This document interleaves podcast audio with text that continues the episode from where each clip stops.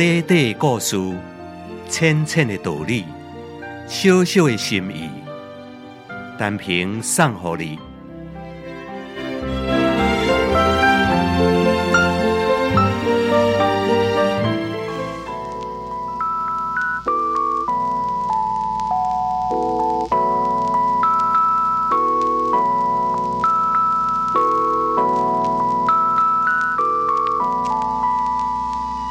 在当下的某一年，河南一带闹非常严重的饥荒。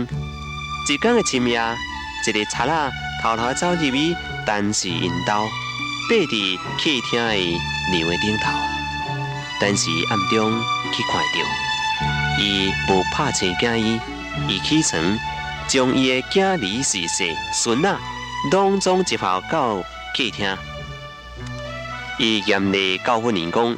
一个人伫任何时阵，拢爱克制家己，勉励家己。所以歹人毋是因天生就歹，你是因为养成了歹习惯，无度家己来克制，所以演变成安尼。迄个牛上的君子都是如此啊！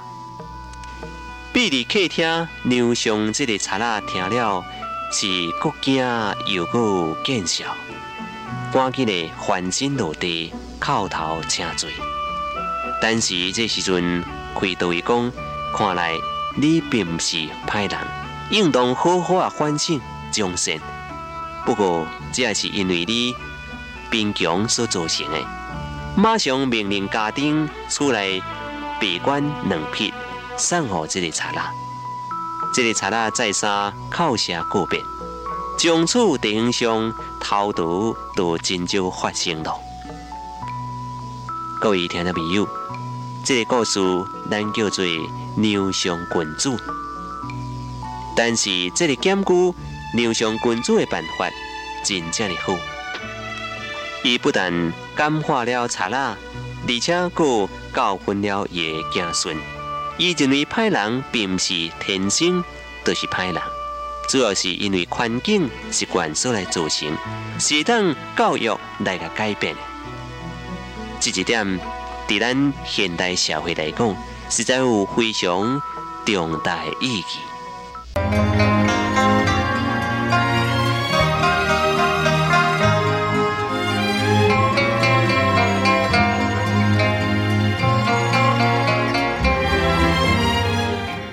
你若是有赞同？请你介绍朋友来分享。